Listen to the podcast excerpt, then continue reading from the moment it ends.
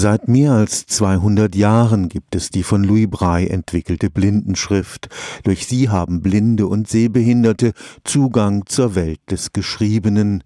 In der Computerwelt von heute aber haben Bildschirme das auf Papier gedruckte weitgehend verdrängt. Grafiken und Bilder spielen eine immer wichtigere Rolle.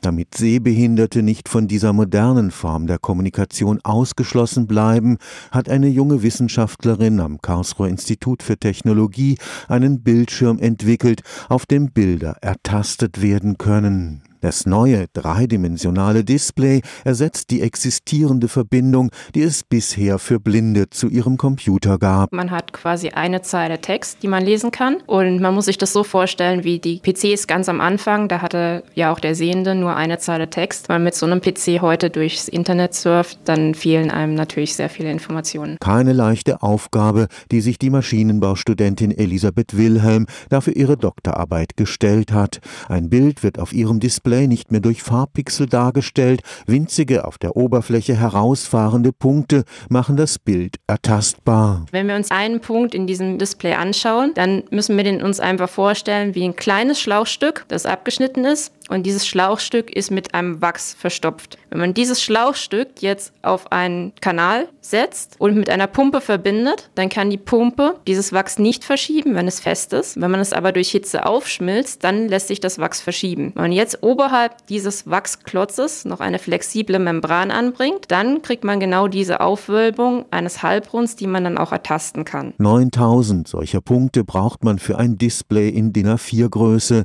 In wenigen Sekunden müssen sie sich auf der Oberfläche herauswölben können. Der Einzelpunkt hat einen Durchmesser von 1,3 mm und wölbt sich 0,5 mm aus der Oberfläche heraus. Inzwischen warten Sehgeschädigte und Blinde ungeduldig darauf, dass man den neuen Bildschirm auch kaufen kann. Wir haben während der gesamten Arbeit darauf geachtet, dass wir im Herstellungspreis sehr niedrig bleiben. Bei der Weiterentwicklung wäre es wichtig, dass man auf die Massenproduktion guckt, sich zu überlegen, wie kann man dieses Prinzip übertragen in etwas, was man dann in der Serienproduktion herstellen kann, das ist nochmal ein ganzes Stück Arbeit. Im November wird Elisabeth Wilhelm für ihre Arbeit in Berlin der mit 25.000 Euro dotierte Studienpreis verliehen. Stefan Fuchs, Karlsruher Institut für Technologie.